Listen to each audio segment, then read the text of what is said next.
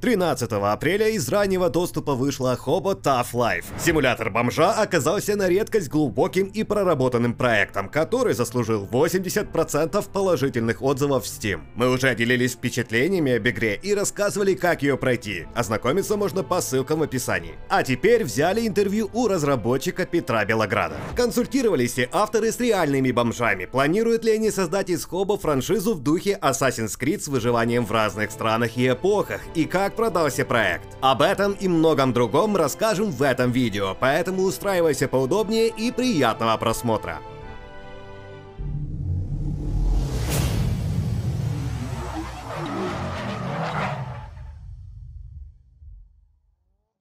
Но сначала давай узнаем, что из себя представляет Hobo Tough Life. На самом деле, это выживач с элементами РПГ в необычном сеттинге. В роли бомжа тебе предстоит выживать на улицах европейского города и каждый день беспокоиться о еде, температуре, чистой одежде, необходимости сходить в туалет, месте для ночлега и многом другом. При этом проект открывает внушительный простор для прокачки героя, позволяя ему однажды стать профессиональным взломщиком, вором, просителем милостыни, художником и много кем еще. Чтобы пережить пережить невзгоды, тебе придется обыскать все мусорки в округе, научиться готовить воробьев, угодить за решетку ради возможности сходить в туалет и поспать, построить халупу, в которой можно перезимовать и, если повезет, стать королем нищих. А подробнее об игре расскажет разработчик игры Петр Белоград.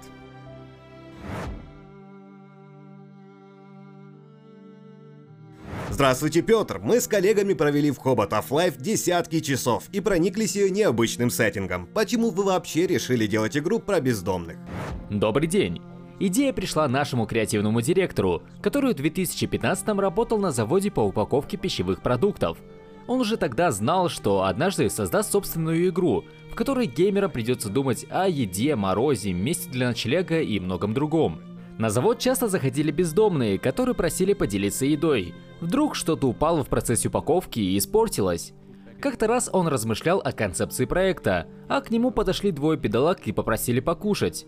Тогда что-то щелкнуло у него в голове и идея обрела форму. Позже он начал встречаться с бездомными и узнавать об их буднях. Многие из них даже стали образами для игровых персонажей. Так все и началось. То есть во время разработки вы консультировались с настоящими бездомными?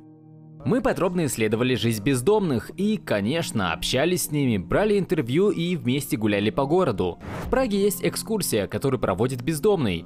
На ней он рассказывает, как жить в столице, не имея дома, что вообще происходит на улицах, где взять еду и многое другое. И мы ходили на такие туры. Мы провели целые исследования, чтобы разобраться в вопросе. В игре есть NPC-мастер, который знает о выживании все и заменяет объемное руководство. Его образ случаем не списан с вашего гида. Нет, мастер это не он. Вообще, персонаж возник, когда игра уже была завершена. Весь контент реализован, квесты добавлены. Мастер появился, чтобы геймеры могли разобраться в механиках игры и освоить навыки. Мы долго думали над его внешностью и в итоге срисовали ее с одного стримера, которому нравилась Hobbit Tough Life. У игры очень трогательный сюжет. Он рассказывает о людях, которые оказались на обочине жизни после переворота власти. Вы вдохновлялись реальной историей или полагались на фантазию? И то, и другое. Действие игры происходит в 2000-х, а в те времена много чего происходило. В Хоба много отсылок к реальной истории, но столь же много идей, рожденных нашим воображением. Явно многие из зрителей не были в Праге. Игровой мир основан на столице Чехии. Немного. Город в игре называется Праслав, и он вдохновлен Прагой. Мы даже использовали модели реальных зданий и некоторые дома точь-в-точь -точь скопированы со столичных. Также образ Праслава частично взят с города Острава, откуда родом некоторые наши коллеги. Например, церковь в игре напоминает церковь в Острове.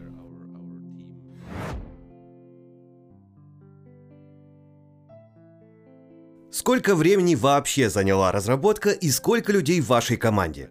Разработка заняла порядка 6 лет. Мы начали в 2015 и сначала занимались игрой в свободное время. Парни приходили с работы или учебы и садились за Hobbit Tough Life. Это был, так скажем, гаражный проект. В 2017 году мы выпустили проект в ранний доступ, а релиз состоялся спустя еще 4 года. Это было очень непросто. Работы много, а в команде всего 10-12 человек. Семеро работают на постоянной основе, а остальные фрилансеры. То есть сегодня разработка игры это ваша основная работа. Да, к счастью, работать на заводе больше не нужно. За счет чего вам удается держаться на плаву? Помогают инвесторы или хватает дохода с продаж? Исключительно за счет продаж. Сейчас нам этого хватает, инвесторов у нас нет. Никогда не думали выйти на краудфандинг? Думали, но в это время игра уже продавалась. Выходить на краудфандинг в такой момент казалось нечестным. Если мы когда-нибудь появимся на Kickstarter или другой платформе, то с новым проектом. В Hobo Tough Life огромное количество квестов. Наши коллеги чуть с ума не сошли, пока пытались выполнить все. Сколько их всего? Я назову конкретное число. Если не считать повторяющиеся задачи, то в игре 186 квестов. Это очень много. Станет ли их еще больше? Может у вас есть планы на DLC? Планов на полноценный DLC и расширение пока нет. Практически весь запланированный контент уже в игре. Однако некоторые новые квесты все же появятся в игре. В игре нельзя завязать романтические отношения. Получается, такая возможность уже не появится? Нет какой-то особой причины, по которой мы это не сделали. Просто решили, что в этом нет необходимости. Зато во время прохождения можно встретить пару квестов, которые позволят проникнуться отношениями других NPC. Но на героя таких планов нет.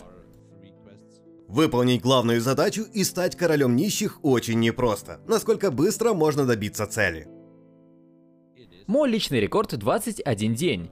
Впрочем, геймерам удается справиться с задачей еще быстрее. Нам в Discord однажды прислали скриншот, согласно которому кто-то стал королем нищих за 19 дней. Настоящий спидран. Может кто-то побьет и этот рекорд?